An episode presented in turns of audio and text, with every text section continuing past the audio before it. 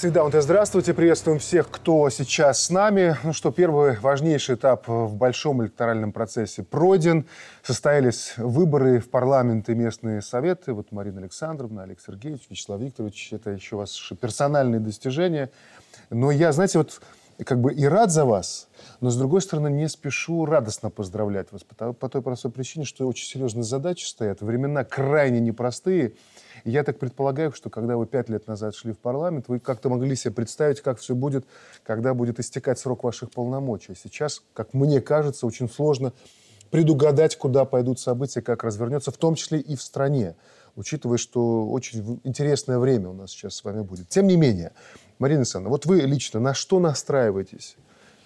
На ответственную работу, я буду работать так же, как работала, с самоотдачей. И вы знаете, что, да, времена непростые, но э, этот наш созыв, он показал, что депутаты – это профессионалы, это правильно, как говорит президент, профессионалы и надежные люди, которые умеют ориентироваться во времени. Август 2020 года. Ведь по-разному могла разворачиваться события, а депутатский корпус сплотился. И сегодня выстроены такие, на мой взгляд, очень серьезные законодательные барьеры вот всем вызовам и угрозам, которые, да, вот сегодня... Ну, плюс 20 год закалка. Плюс 20 год закалка. Э, я уверена, что действительно не только профессиональные и надежные люди сегодня вот будут представлять восьмой созыв парламента, уверена, что и смелые, и решительные, и справимся. Это даже тут и вариантов других быть не может. Вот Олег Сергеевич вот до начала программы сказал, что еще очень много предстоит вот завершающим свою работу созыву законопроектов рассмотреть в парламенте и принять. То есть, на да, самом деле, да. то, что истек срок полномочий, практически это не значит, что работа да, завершена. еще надо принять законопроекты, и причем мы работаем практически каждый день, старый созыв, и будет работать до последнего дня. И каждый депутат, кто работал в том созыве, будет востребован государством. Я убежден, что каждый найдет свое место. А что касается личных ощущений, то я не буду брать и притворяться. Конечно, счастье. То есть я мечтал быть второй раз депутатом, и я не скрываю своих эмоций. Я горд, и я очень благодарен людям, и волновался не меньше, чем первый раз, а больше, потому что я шел второй раз, и я отчитывался за то, что сделал за предыдущие годы. А дальше я тоже не скрываю. Я хочу работать еще лучше, потому что я думаю о том, что через 5 лет и через 10. Потому что я хочу быть полезен этой стране всегда. Поэтому работать. Э, Вячеслав Викторович, вы на что настраиваетесь? Ну, безусловно, э, для меня, конечно, с одной стороны, это чувство радости, а с другой стороны, чувство ответственности. Начинается очень важный такой ответственный этап деятельности, во время которого предстоит много сделать для сохранения мира и спокойствия, улучшения жизни наших граждан и в целом для успешного развития нашего государства. Поэтому, конечно же, большая ответственность и ответственный подход к делу, я думаю, буду этим руководствовать своей депутатской Но выборы прошли спокойно в целом. Безусловно, это говорит и о определенной зрелости нашего общества, то, что, значит, люди сделали вывод, к чему могут привести вот эти вот радикальные какие-то преобразования революционные, которые мы видим, э, раскинулись по всему миру, да, значит, или у наших южных соседей это самый яркий пример, как легко потерять мир и спокойствие, к чему в результате можно прийти. Поэтому установка одна, не надо рушить то, что есть, надо это совершенствовать и развивать дальше. При этом интересно получается, чем спокойнее у нас выборы, тем более раздраженный противник. Безусловно. Это значит, что... что нам нужно готовиться к тому, что будут каким-то образом пытаться взять реванш? Ну, конечно, значит, э, настроены эти западные центры сил на то, чтобы как можно раскачать больше стран и государств, тем более по периметру Российской Федерации, учитывая то, что у нас союзное государство с Российской Федерацией. В Беларуси вот это сохранение мира и спокойствия, это как бельмо на глазу для этих, значит, э, западных воротил. То есть которые... это не преувеличено? Безусловно, я считаю, что это абсолютно верно. Это такая, к сожалению, геополитическая обстановка. Вот, а, Олег Сергеевич, как опытный политик, хочу вас спросить, потому что понятно, когда на высоком уровне руководители делают какие-то заявления, то здесь важно и то, как они говорят, и что говорят. И чуть ли не набор слов. Потому что здесь каждый оттенок имеет значение. Президент, э, общаясь с журналистами в воскресенье на избирательном участке, когда его спросили о предстоящих президентских выборах, сказал, передайте им, что иду. Вот это тоже фактор стабилизации конечно, с его стороны. Конечно, я вам скажу, То что не случайная э, реакция на это э, выступление президента была колоссальной. Мы это видели везде, в каждом регионе, в соцсетях, за, за рубежом. И реакция абсолютно диаметрально противоположная. Если внутри страны большинство белорусов вздохнули спокойно, почему? Потому что идет перестройка политической системы сегодня. И каждый белорус это понимает. Она идет эволюционным путем, да. Но риски все равно трансформации есть. И самое страшное для любого белоруса, вот почему выборы прошли так хорошо, что мы проснулись в той же стране. Самое страшное после выборов проснуться в какой-то другой стране. Все разрушено, все заново. Какой-то популист стоит, рассказывает, скоро придем к светлому будущему. А поколения-то еще многие помнят этого Горбачева с Ельциным. Это первая реакция вот внутри страны. Люди вздохнули с облегчением. Ну, а за границей враги наши, у них тоже был вздох. Только вздох печали, потому что это не значит, что раскачивать не будут. Просто они сами прекрасно понимают, что при сценарии, который озвучил президент, раскачать будет гораздо тяжелее. То есть, смотрите, Лукашенко одним словом, одним предложением, он даже еще не сказал ничего, по сути. Он э, сказал, передайте, пойду, пойду. Дальше он ничего не сказал. Он сказал, посмотрим, как будет развиваться ситуация. Но одним словом он добавил стабильности в стране, ну, я вам скажу, на значительный э, процент, на очень значительный. Вот роль главы государства. Марина если что добавить к этому? Знаете, я очень счастлива, что у нас в стране не просто руководитель, а лидер, который понимает, что за его спиной народ. И народ очень ждал вот этого заявления, правда, ждал. Они вздохнули, я согласна с Олегом Сергеевичем, потому что, когда я проводила встречи, их было много вот сейчас, вот во время агитации, в предвыборной вот гонке, многие задавали мне этот вопрос. А Александр Григорьевич будет баллотироваться? Я всегда говорила, надеюсь. Надеюсь, это будет так. Поэтому действительно вздох облегчения. И сегодня нашей стране нужен сильный лидер. Таким лидером, безусловно, является Александр Григорьевич. Ну, а времена такие, угрозы выглядят так. Перейдем уже к обсуждению контекста, в котором проходили наши выборы и которые в которых мы будем готовиться к следующим важным этапам. НАТО готовится к войне. А иначе как понимать подобные телодвижения? Железная дорога Рейл Балтика, которая пройдет через Сталин, Ригу, Каунас, Варшаву и Берлин, включена в проект «Военная мобильность». Это позволит беспрепятственно перемещать военные грузы и бойцов по территории Европы. Позже маршрут будет включена Финляндия. В планах переоборудовать под европейскую колею молдавские и украинские пути. Под предлогом мнимого российского вторжения натовские функционеры ведут неприкрытое приближение военной инфраструктуры НАТО к границам России и Беларуси. Алексей, вот вы пару дней назад, когда мы встречались на большом ток-шоу, нам всем рассказали, что, в общем-то, быстро ничего не закончится, что до 2035 года будут нас пробовать на зуб. Вы в том числе и это имели в виду?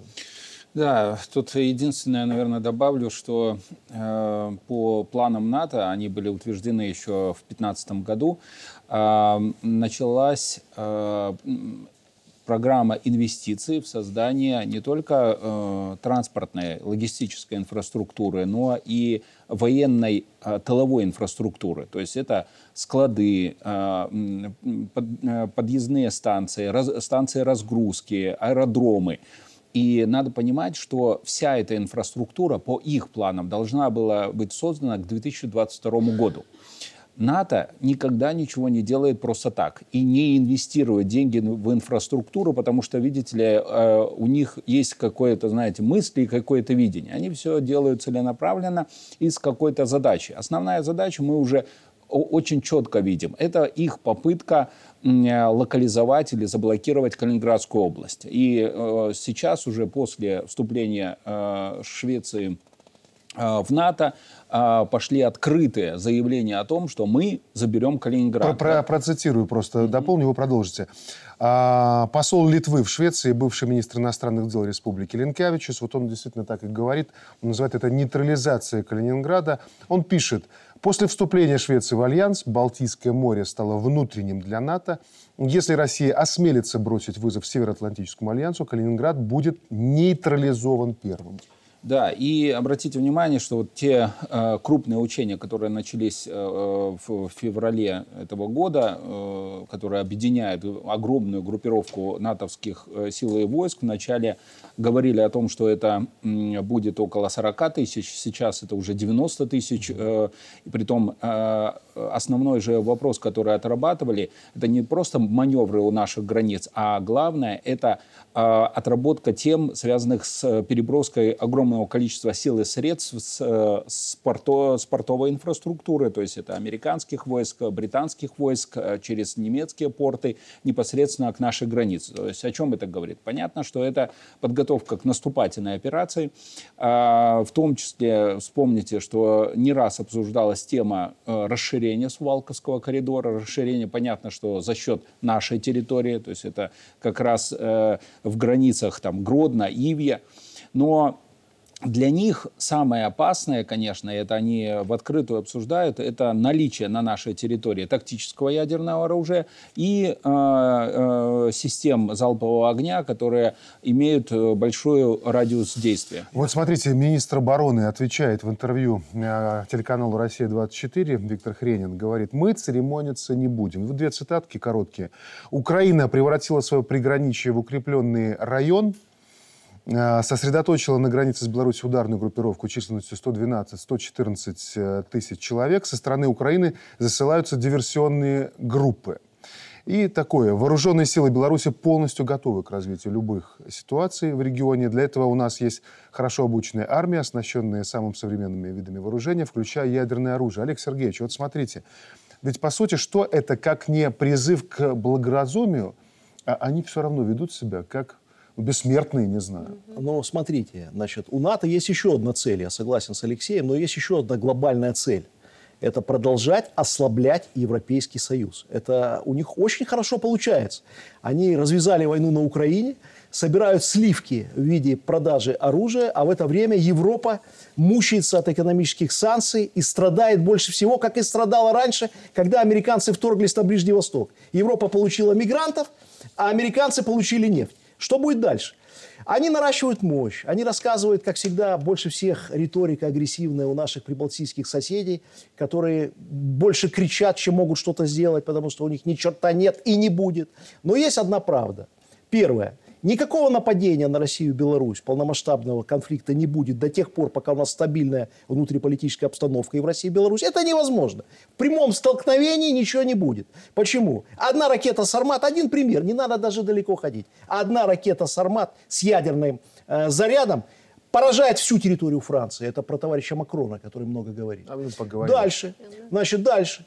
Э, то есть прямого столкновения не будет. Будет все уничтожены. И министр обороны наш очень тактично, дипломатично на это намекает. Что если кто-то думает, что будет кто-то церемониться вот с этими танковыми дивизиями, стоящими на границе э, с Беларусью со стороны Польши, то такой войны не будет. Это не СВО. Об этом, кстати, тонко намекнул президент России Путин, который сказал, в случае нападения на Беларусь это будет равносильно нападению на Россию и полномасштабная война, в которой у НАТО шансов нет. Были бы шансы, давно напали. Но риски велики по одной простой причине. Они каждый год будут вкладывать миллионы и миллиарды, чтобы раскачать внутриполитическую ситуацию в наших странах. Вот где риск. И если бы у них получилось раскачать, например, ситуацию в Беларуси, если бы здесь получился когда-нибудь конфликт гражданский, э, госпереворот, войска НАТО были бы введены на территорию Беларуси в течение недели под двумя предлогами. Для защиты демократии и свободы, а второй предлог, банальный и простой, который нам вдалбливают в течение 30 лет, защищать суверенитет и независимость Беларуси от России. А это была бы оккупация нашей страны и война. Народ бы это не принял, они бы ушли в леса, началась бы партизанская война, мы бы воевали, а это и был бы план Запада. Ввязать нас в войну. Вот за что сегодня боремся мы. Давайте все. еще одну тему разберем. Она близка к тому, о чем мы говорим сейчас. В Париже обсудили судьбу Украины. На ней Макрон, который еще недавно считал себя чуть ли не главным миротворцем Европы, заявил о создании коалиции по поставкам Киеву дальнобойных вооружений. Речь идет, как он сказал, о глубоких ударах ракетами и бомбами среднего и дальнего действия. То есть об ударах по территории России. Россия не должна и не может победить, заключил Макрон. Это резануло даже отдельных участников совещания. Премьер-министр Словакии Роберт Фитц так и сказал, не было ни одного слова о мире. Более того, Фитц заявил, что уже есть несколько стран, которые готовы отправить на Украину собственных солдат. Правда, тут же многие это опровергли. Генсек НАТО Столтенберг пока заявляет, что у Альянса нет плана направлять своих военных на Украину. Александр Ильич, а кому верить в данном случае? Макрону или Столтенбергу? Ну, тут надо верить не словам, а делам. Я думаю так, потому Абсолютно. что Запад, э, двойные стандарты, они вполне очевидны. И хорошо надо себе отдавать отчет о том, тут, что уже прозвучало у нас, э, что НАТО – это инструмент Соединенных Штатов Америки. Естественно, значит, это и те правящие элиты, которые находятся сегодня у власти подавляющего большинства европейских стран, они, к сожалению, наверное, для их народов представляют не их интересы, а двигаются в русле, заданном им из-за океана. В русле фактически, которое направлено на ослабление европейских стран, с одной стороны, ликвидация экономического конкурента, с другой стороны, осложнение значит, положения каким-то образом Российской Федерации, да, путем втягивания вот этих вот стран, возможно, какие-то военные конфликты, переброска оружия, вот то, о чем говорит Макрон, это все идет в русле заокеанских интересов, значит, которые продвигают Соединенные Штаты Америки, пытаясь сохранить вот этот вот несправедливое однополярное мироустройство. И в этом надо четко отдавать себе отчет. А как думаете, вот э, такая реакция там, Германии, других стран, в том числе Столтенберга, которые говорят, нет, нет, нет, не собираемся мы вводить свои войска, Макрон что-то попутал. Это действительно нежелание вводить или просто они испугались, что Макрон рассказал то, о чем они говорили за закрытыми дверями? Я думаю, скорее всего, второе, потому что как бы они просчитывают возможные варианты и, понятно, значит, ждут удобного момента, о чем говорилось, рассказчики ситуации э, в каких-то новых государствах, в том числе здесь у нас, э, в Беларуси, чтобы использовать этот момент для очередного витка вот этого вот военного напряжения, противостояния и втягивания в максимум своих Одно интересов. Слово. Есть еще одна правда для Европы, печальная правда, которую они должны знать, что никогда американцы за них воевать не будут. А есть еще одна правда другая. С другой стороны, они уже участвуют в войне на Украине. Польские военные увольняются со своей службы и уезжают. Это под, и по другим странам то же самое. Они боятся прямого конфликта с Россией. Вот объявить войну. Но гибридную войну они давно объявили и ведут. А прямую войну боятся по одной простой причине, только по одной. Все будут уничтожены. Другой причины ну, конечно. нет. Ну, и здесь э, буквально, э, наверное, пару слов о тех планах НАТО, которые э, еще обсуждались в начале 2010 года. То есть э, мы очень четко видим, что НАТО на каком-то этапе решилось, вот они решились за, э, забрать Черное море у Российской Федерации и забрать Балтийское море. Это они обсуждали еще в 2010 э, году. А, это было просто некие теории, некие обсуждения, но э, сейчас ситуация после начала СВО развернулась не в их сторону. То есть Черное море они не захватили, как они планировали, Крым не получили, а, Россию не отрезали от Черноморского побережья. И они сейчас через втягивание Финляндии и Швеции в НАТО фактически пытаются сделать реванш. Реванш за а, Черное море, отобрав Балтийское море. Но мы э, не раз уже в наших программах говорили, откуда эта идеология идет. Помните, в 2000, 1828 э, году полковник Ласли Эванс, британский, пишет книгу «Трансформация России». И в этой книге уже тогда написал, для того, чтобы лишить Российской империи э, статуса э, мировой державы, необходимо отрезать ее от морей. Почему? Потому что море – это продолжение торговых путей. Мало того, он в этой книге написал, что надо обязательно разбомбить Кронштадт и Севастополь. И вот э, все, все те маневры, которые мы сейчас видим, они как раз укладываются в эту идеологию. Но проблема в том, что это исключительно их желание. Они, это их идеология. И Макрон, и Шольц, и американская, и британская элита, они учились по этим старым канонам, этим старым идеологическим книгам. И сейчас у них другого нету. Что они могут э, предложить? Какой вариант? Дружба с Россией? России? Да нет, конечно же. Э, Борис Кремль обратил внимание на слова Макрона о том, что в Европе обсуждалась тема отправки военных э, на Украину. Процитирую пресс-секретаря российского президента Пескова. В случае, если это произойдет, то придется говорить не о вероятности, а о неизбежности прямого столкновения России и НАТО. Да. То есть тоже сигнал отправили. Естественно. Вы знаете, я еще посмотрела комментарии, которые дал Медведев. Он назвал вот это высказывание Макрона неконтролируемым энурезом словесным. Ну, наверное, да, неконтролируемый какой-то поток слов. Но мне кажется, вы знаете, вот Европа, она действительно там какие-то фантомные боли. Они безумно боятся России. Помню, ты 1812 год, и как Наполеон бежал да, через Березину. Помнят, помнят и Вторую мировую войну, помнят, помнят и другие исторические такие моменты. Россия практически всегда выходила победителем. Они боятся безумно Россию. Но, конечно, когда ты политик, если ты делаешь такое заявление, ты должен понимать последствия такого заявления. Безусловно, если э, натовские войска вот в сегодняшней ситуации оказываются на территории Украины, это неизбежный конфликт. Умирать сегодня никто не хочет. Все понимают, что в Третьей мировой войне, к сожалению, победителей не будет. Но и внутри политические силы, они разъярены заявлением. Вот я процитирую сейчас э, французского политика и журналиста, влиятельного человека во Франции, Жан-Люка Меланшона. Он так и говорит, отправка войск на Украину сделает нас воюющей страной. Война с Россией была бы безумием. Эта воинственная словесная эскалация одной ядерной державы против другой крупной ядерной державы является безответственным поступком и заключает тем, что парламент должен сказать «нет», и настало время договориться о мире на Украине – со взаимными условиями безопасности.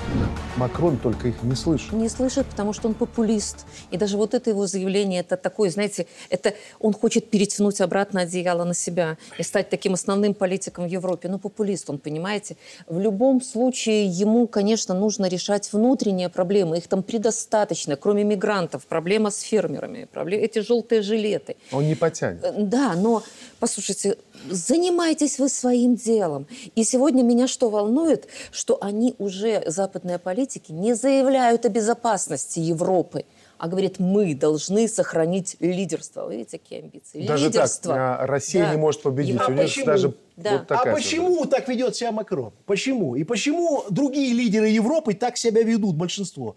не самостоятельность. Вот беда. Ну, беда не самостоятельность полная. Они оторваны от народа вообще, отчаяние людей. Если бы они, даже не на 90%, вот на 40% слушали своих граждан, которые живут в Европе, во Франции послушали бы, о чем говорят французы, что они хотят. Первое. Уберите преступность на улицах Парижа. Второе. Займитесь экономикой. Третье. Вы там какие-то санкции вводите. Вы о нас подумайте. Вы думаете о ком-то. А думаете, как России сделать хуже? Вы думаете, как американцам сделать лучше? Кто подумает о французах? И ни один француз сегодня не говорит о том, что он хотел бы воевать. Только сумасшедший.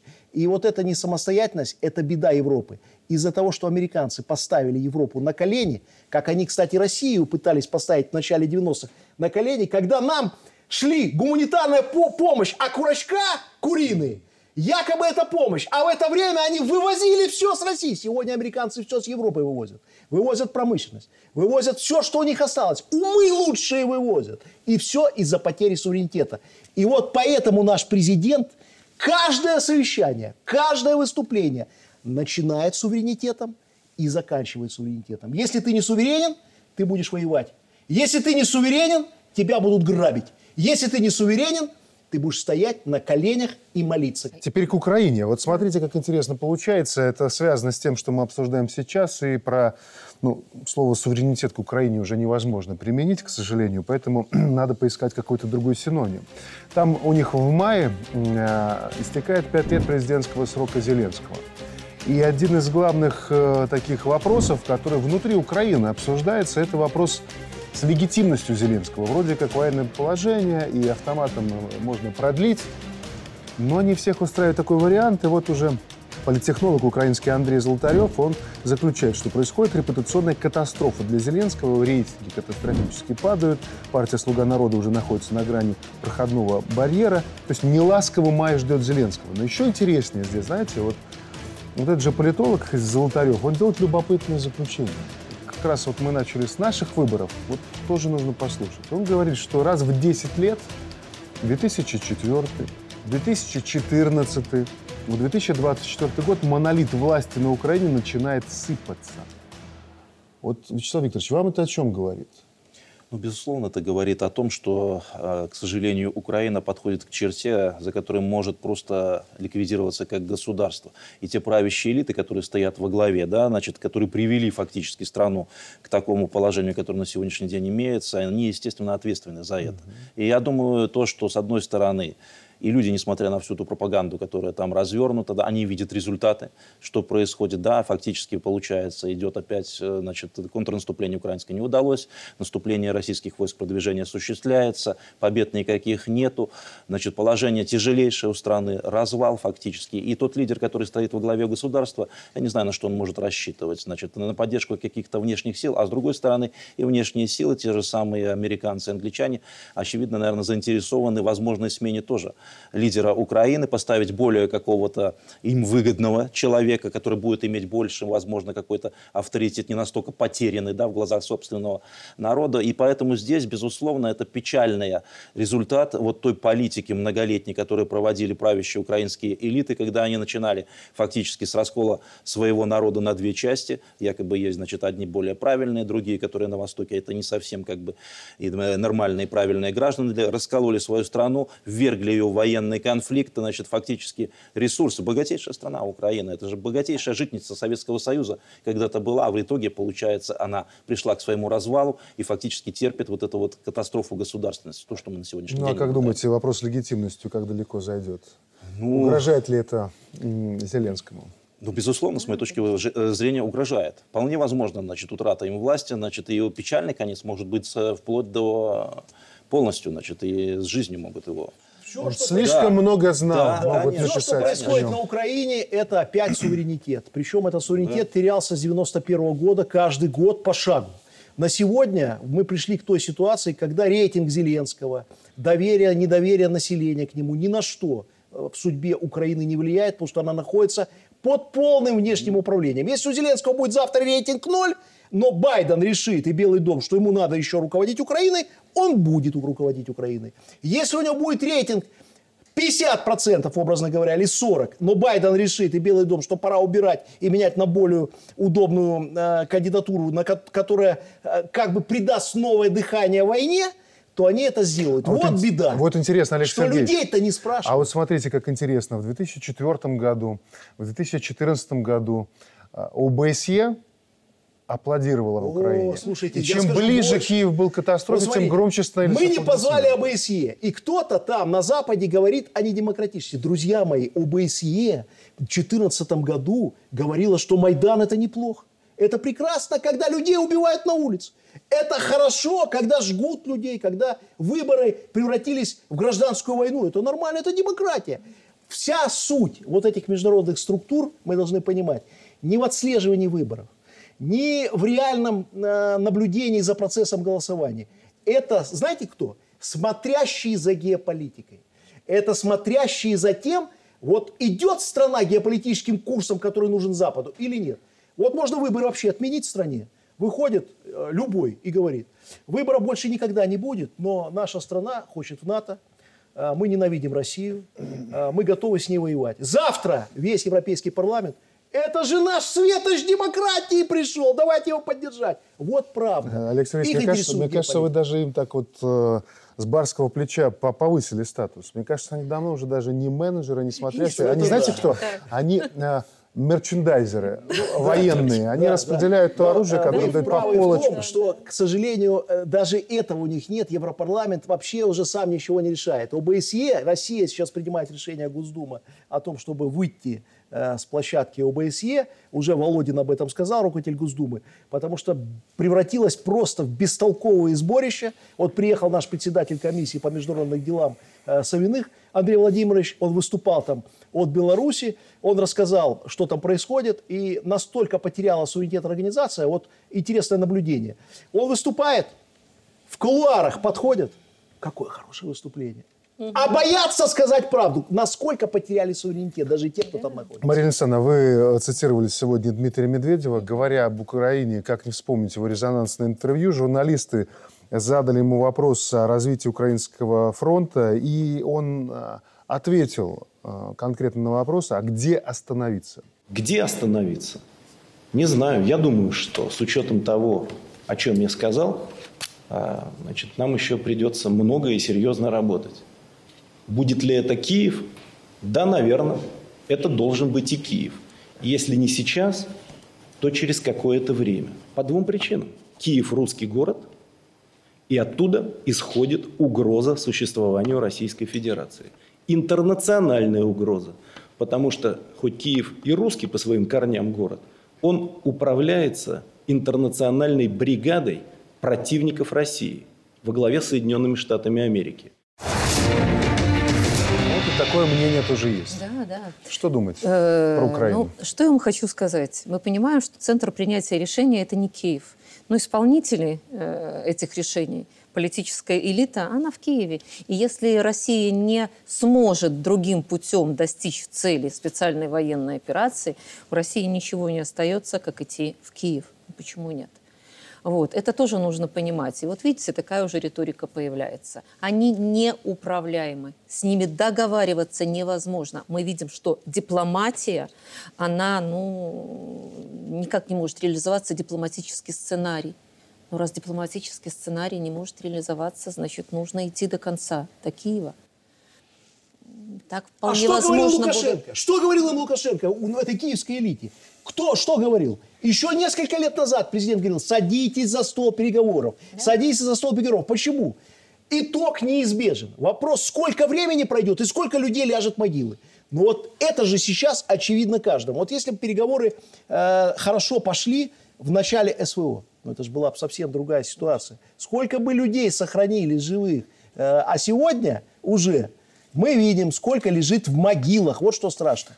И сегодня президент опять им говорит, если сейчас не сядете за стол Еще переговоров, время, правда, да. Украины как государства вообще она исчезнет с истории. Да. Пусть послушали э, Вы При, при понимаете? этом они рады принимают закон, который запрещает им вести переговоры. То есть они окончательно гонят тупик, загоняют эту ситуацию в патовое состояние. И с другой стороны, однозначно Российская Федерация не может отступить, не достигнуть цели, своей специальной военной операции. Иначе это будет пирова победа, образно говоря, если какое-то будет соглашение такое заключено, не достигнув цели, А цели теперь еще специальной один операции. момент. Вот сегодня Европа, мы сегодня говорили, говорят о поставке дальнобойных ракет, которые будут бить вглубь России. Неужели не думают, что Россия не ответит? Ответит серьезно. И что будет еще с теми, кто сейчас сидит на, на, на Банковой и принимает эти решения? Россия еще на 30% не применяла те вооружения, которые у нее находятся. На 30%. Потому что мы прекрасно сейчас можем сравнить, как действует США на Ближнем Востоке, стирая города просто с лица земли, и как действует Россия. А, Алексей.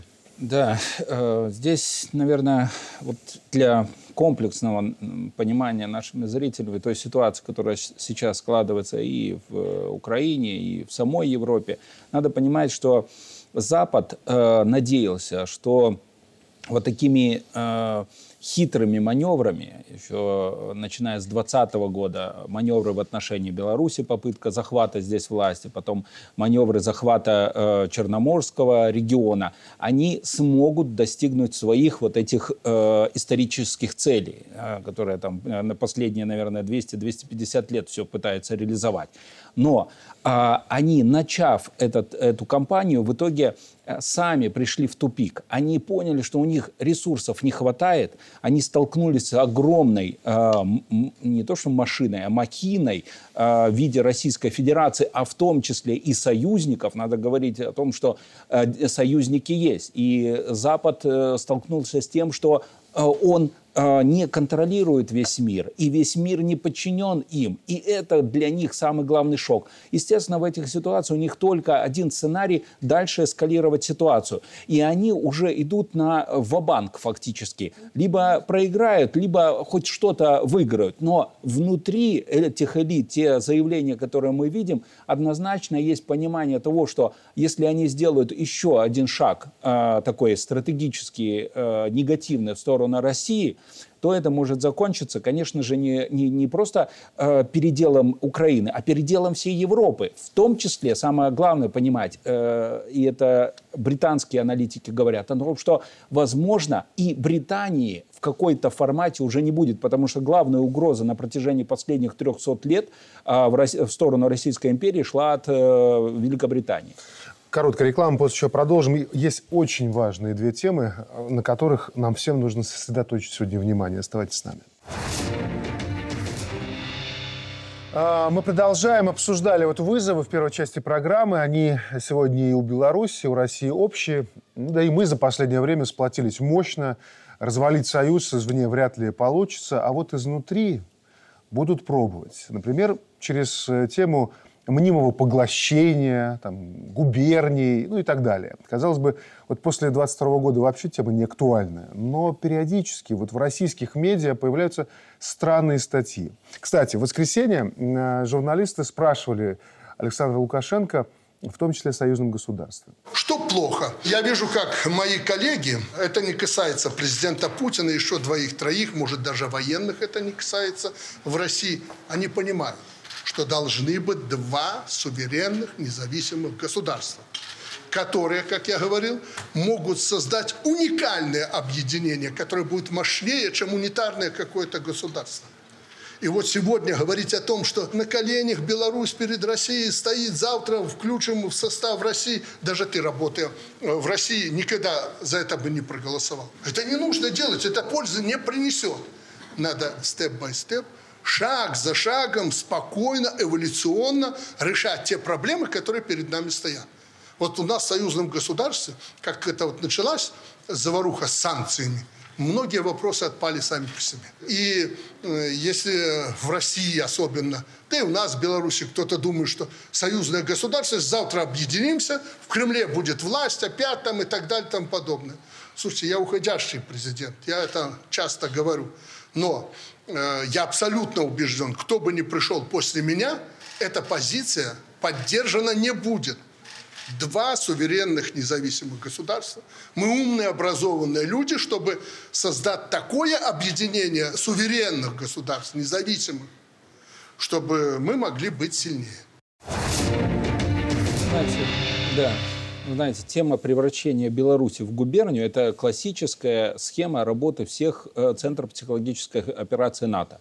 Они это качали еще э, вот, массово с 17-18 года. Притом, а, они а, выдвигали тему, что да, вы станете частью Российской э, Федерации, Российской империи, а, вас поглотят, придут россияне, все посты займут какие-то российские чиновники. Но самое главное, что потом читаешь уже более глубокую аналитику американских исследовательских центров, они говорят, наша главная задача создать условия, при которых э, необходимо оторвать, прям вот э, такой термин вводят, оторвать Беларусь от Российской Федерации в рамках союзного государства. То есть союзное государство для них, для стран Запада является э, прямой угрозой. Нету союзного государства, значит Беларусь одна – Э, со своими условно вооруженными силами, со своей э, э, экономикой, естественно, в масштабах санкций глобальных, масштабах там,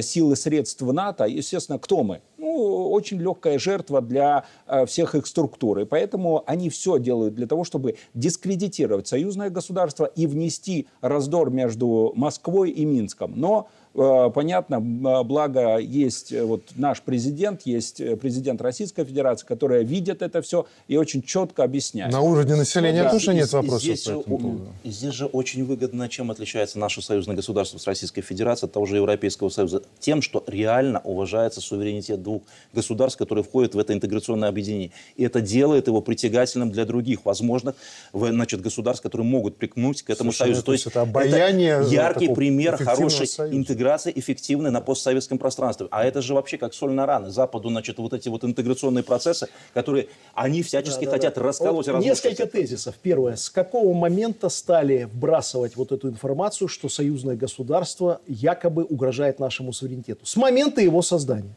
Но если в момент создания еще не с чем было сравнить, то сейчас, спустя 30 лет, можно сравнить Евросоюз и союзное государство. Где суверенитет пропадает? Сегодня в Европейском Союзе страны Восточной Европы, которые туда вошли, потеряли суверенитет. А доказательство прямо сейчас на площади Парижа, других стран, где фермеры вываливают дерьмо. Это правда. Суверенитета нет. Страны не самостоятельны в принятии решений. Второй. Для чего это делается? Цель только одна. Разрушить союзное государство, вбить клин. И если об этом пишут в российских СМИ, у меня только вывод один. Пятая колонна, которая существует в России, до сих пор, до конца не зачищена, потому что только враг союзного государства, только враг настоящей интеграции может говорить о том, что Беларусь нахлебник, о том, что Беларусь может каким-то образом э, значит, э, должна э, потерять свою государственность. И есть третья истина, которую в России все знают, политики. Я встречаюсь со всеми лидерами фракции Государственной Думы. не только Россия укрепляет суверенитет Беларуси и государственность в Союзе, а это правда, укрепляет суверенитет, но и Россия укрепляет свой суверенитет и государственность в союзе с Беларусью. Мы укрепляем взаимно друг друга. Это правда жизни. И Лукашенко самый ярый сторонник интеграции. Он пришел к власти с этими лозунгами. Он боролся за эту интеграцию. Он встречался с губернаторами, когда Ельцину это было не надо. Когда верхушке России эта интеграция была не нужна. Он сел у себя в Минске. Он принимал губернаторов и по кирпичикам выстраивал союз. Но потом России повезло. Как нам повезло в 94-м, когда пришел Лукашенко к власти, так и России повезло. Они не ожидали, что придет Путин. Они же думали преемник Ельцина и продолжит пагубную политику по развалу России. А он стал поднимать Россию с колен. И один из шагов, чтобы Россия стала сильной, это союз Беларуси с Россией. И последний тезис. Вот, прибалтийские друзья, услышьте меня. Ваш суверенитет, независимость возможны только в союзном государстве с Беларусью и Россией. Поэтому быстрее выходите из Европейского Союза, гоните сумасшедших с ваших правительственных кабинетов, и к нам Александр давайте. я правильно вас понял, а мы, может, возьмем. Я правильно вас понял, что без э, сильной Беларуси не может быть сильной Никогда. России? Значит, не будет... И, и- и вот есть одна правда. Это на постсоветском пространстве все должны понимать. Лукашенко про это говорил не один раз.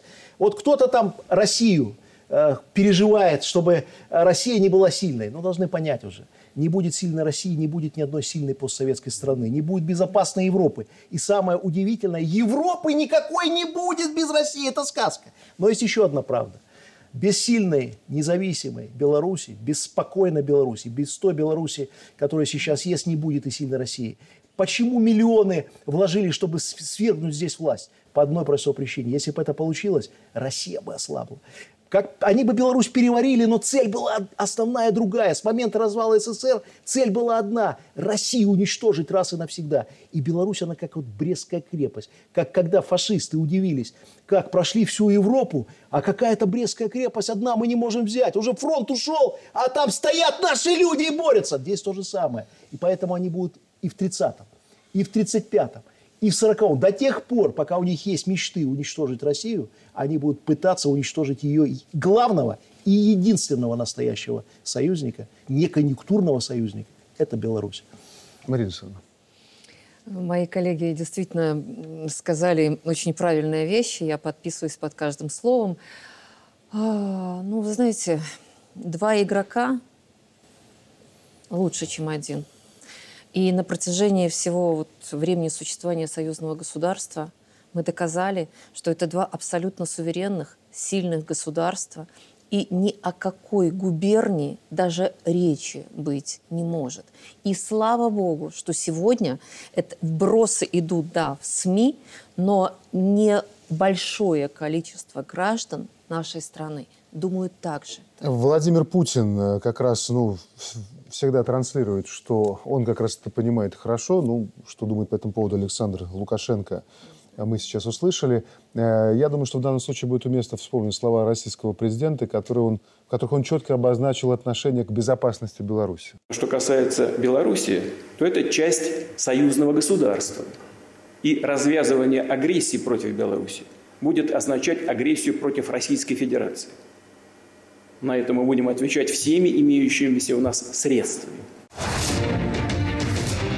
Ну что ж, мы будем надеяться, конечно, на то, что хватит всем благоразумия, и никто внутри государства не получит э, и нашего, и российского государства столько власти, чтобы разрушить и отдельно Беларусь, и отдельно Россию. Самое главное, великое наше достижение – это союзное государство. Еще одна тема, которую хочется затронуть, громкое заявление Никола Пашиняна о заморозке членства Армении в ОДКБ. На данный момент на практике мы заморозили наше участие в этой организации. Об этом он сказал, находясь с визитом во Франции. По мнению Пашиняна, ОДКБ не выполнила своих обязанностей по отношению к Армении во время карабахских событий. Подобные оценки из уст премьера Армении звучат не впервые. В 2022 году Пашинян отказался подписать итоговый документ Совета ОДКБ из-за отсутствия в нем пункта с осуждением Азербайджана. В 2023 Армения демонстративно не участвовала в учениях ОДКБ. Вместо этого пытаясь выстроить контакты с НАТО. На избирательном участке в воскресенье журналисты спросили об этой ситуации Александра Лукашенко, он прокомментировал. Почему вот идут такие заявления, и премьер об этом сказал? А вы отследили, что дальше? Они все время там во Франции.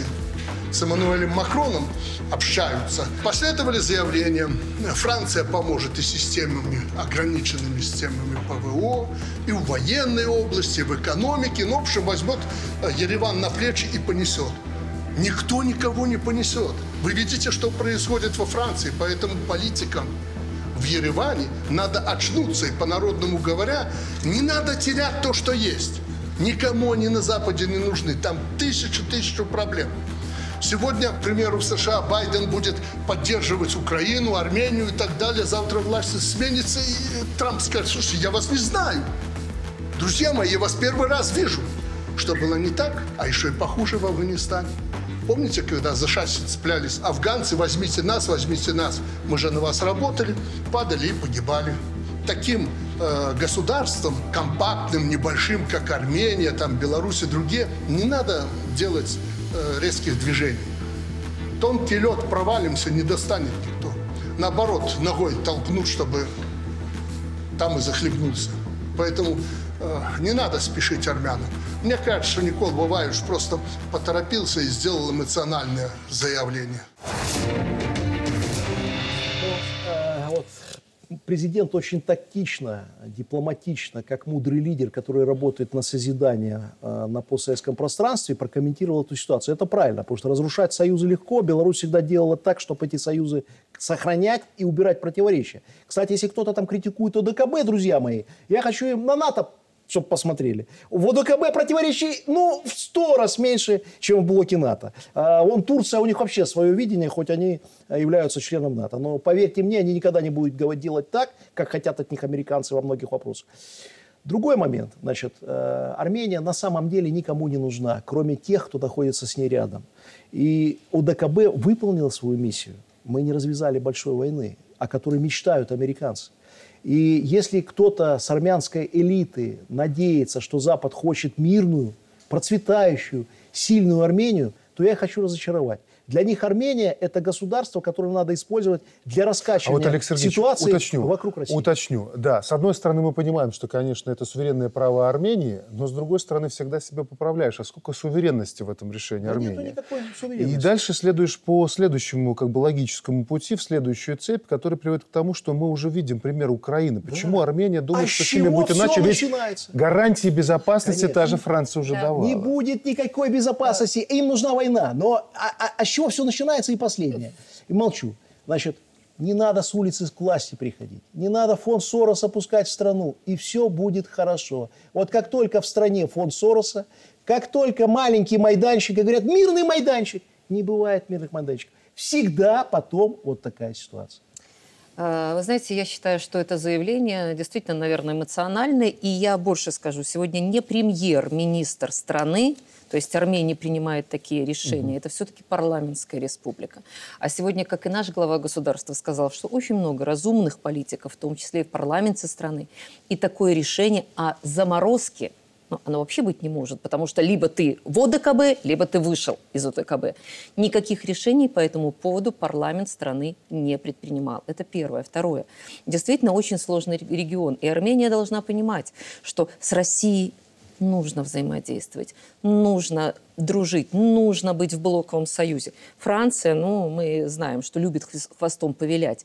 И потом, вы знаете, Франция, ну, давайте вот подумаем, вот эм, конфликт между Арменией и Азербайджаном, вы что думаете, Франция вступит открыто в этот конфликт? Никогда в жизни, потому что у Азербайджана есть свой союзник, Турция. Турция и Франция – это две страны НАТО.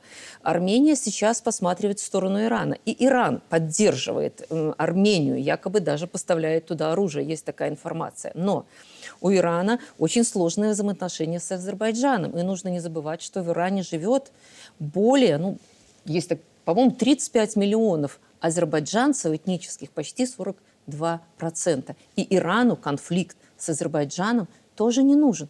Слушайте, на что рассчитывает Армения? Подпитает его оружие, ее оружием и все? Ну, а Россия – это уже тот союзник, верный, проверенный временем. И я вот соглашусь, что действительно большая заслуга УДКБ что конфликт не был развязан. Да. Потому что то, тот, кто рассчитывает на а, возможность Франции защищать чьи-то, чьи значит, интересы государственные, пускай посмотрят на Западную Африку, регион, который традиционно был да. французского влияния, и к чему этот регион пришел. Те страны, которые фактически отказались да, от военного присутствия Франции, потому что Франция никакие их интересы эти государства не защищала, а продвигала свои интересы. И куда обратились эти государства? Российская Федерация. Поддержка значит, со стороны Российской Федерации в Западной Африке – это реальность уже. Франция утратила там контроль. И рассчитывать Армении на то, что будет такая-то поддержка Франции для армян здесь, на Кавказе, ну, это тоже Макрон величайшее уже, заблуждение. Макрон уже французским фермерам помог. Да. да. да знаете, вот э, Беларусь, она чем уникальна? Тем, что она фактически является огромным э, таким несколько не веселым, но важным музеем музеем поражения э, Европы во всех войнах. И вот э, под Борисовым у нас есть э, известная деревня Студенка, где есть в том числе и отдельная территория Французской Республики, на которой стоит памятник тем а, солдатам французской армии, солдатам, офицерам, которые погибли как раз пере, э, переправляясь через эту, э, через эм, Березину, Березину э, рядом со Студенкой. Так вот, наверное, надо организовать такие массовые приезды граждан Франции к нам. Да, у нас без виз, приезжайте, смотрите смотрите, сколько там могил в действительности, да, и показать, к чему в итоге всегда приводит политика вот таких э, популистов, как Макрон,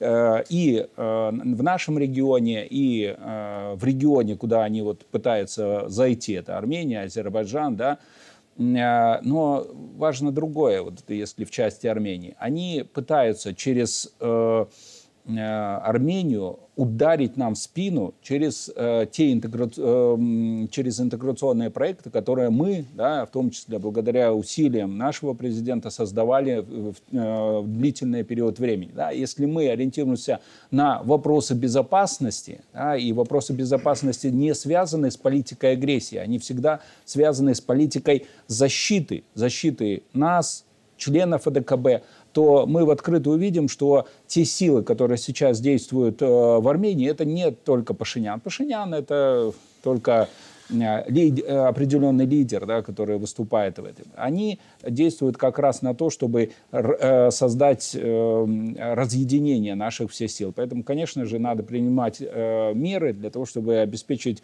защиту интересы АДКБ и, в принципе, наших интересов на, в этом регионе. Две минуты осталось. Один момент. Значит, Уже... Вы поймите, все хотят, чтобы мы на постсоветском переругались. Я хочу вот отметить, значит, все-таки позицию нашего президента, что он никогда на это не поддается в любых спорах, конфликтов, он знает, что там бы аплодировали. Давайте переругайтесь все вообще, там, белорусы с армянами, У нас сразу бы выборы были всеми, да. А вот он работает единение. Посмотрите, как он аккуратно дает оценки любым конфликтам на постсоветском пространстве. Вы думаете, он боится сказать что-то? Нет. Он может сказать гораздо жестче и грубее. Он просто понимает, что надо работать на единение. Вот это очень важно. А, позади единый день голосования, впереди ВНС из таких э, следующих важных этапов вот тезисно, очень коротко, самое главное, в чем главная миссия и как вы настраиваетесь на этот первый съезд в обновленном виде?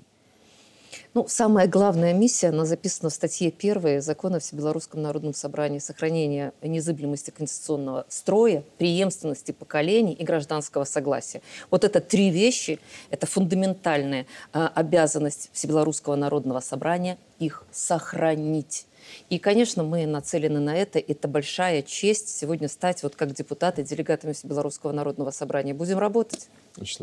Ну, безусловно, сохранение мира и спокойствия у нас в стране – это основная миссия, я считаю, Всебелорусского народного собрания и максимальное представительство вот интересов всего белорусского общества, разных его сегментов. Поэтому это ключевой в этом отношении орган, с моей точки зрения. Да, единство и согласие э, для нас самое важное, наверное, на ближайшие, не, не просто там 5-10 лет, да. на огромную перспективу. Для нас самое важное – это сохранение э, суверенной Беларуси на, на века, да, на следующее э, поколение. А, и тогда никакие внешние силы нас э, не уничтожат, не захватят и не, не ослабят нас. Угу. Работать каждый день, чтобы страна стала сильнее. Работать, работать и работать. И все будет хорошо. Другого пути нет. Спасибо большое за этот разговор. Ну и напоследок, много говорим про Украину, да и понятно почему. Только один из ответов, кому выгодна война. BBC. Война на Украине резко подстегнула спрос на американское оружие. Его экспорт в прошлом финансовом году, согласно отчету Госдепа, вырос до рекордных 238 миллиардов долларов. Еще раз, это не единственная причина. Один из ответов на вопрос, кому выгодно. Вот когда мы говорим, что назрел глобальный запрос на справедливость и старый миропорядок трещит по швам, важно понимать, что обитатели дивного сада по терминологии Барреля будут биться до конца – и делать это отчаянно. Кому мы противостоим? Лучше всего подходит проверенное временем определение про 300% прибыли. Его приписывают Марксу, но автор «Капитала» всего лишь цитировал настоящего знатока вопроса Томаса Даннинга – Капитал избегает шума и брани и отличается боязливой натурой. Это правда, но это еще не вся правда. Капитал боится отсутствия прибыли или слишком маленькой прибыли, как природа боится пустоты. Но раз имеется в наличии достаточная прибыль, капитал становится смелым. Обеспечьте 10%, и капитал согласен на всякое применение. При 20% он становится оживленным. При 50% положительно готов сломать себе голову. При 100% он попирает все человеческие законы. При 300% нет такого преступления, на которое он не рискнул бы хотя бы под страхом виселицы. Грядет глобальный бой. Мы в нем, конечно, не на первых ролях, но это вовсе не значит, что удастся отсидеться в стороне. Мир сдает экзамен, и мы его сдаем, как государство и как народ. Не стоит забывать об этом. На сегодня все. Счастливо.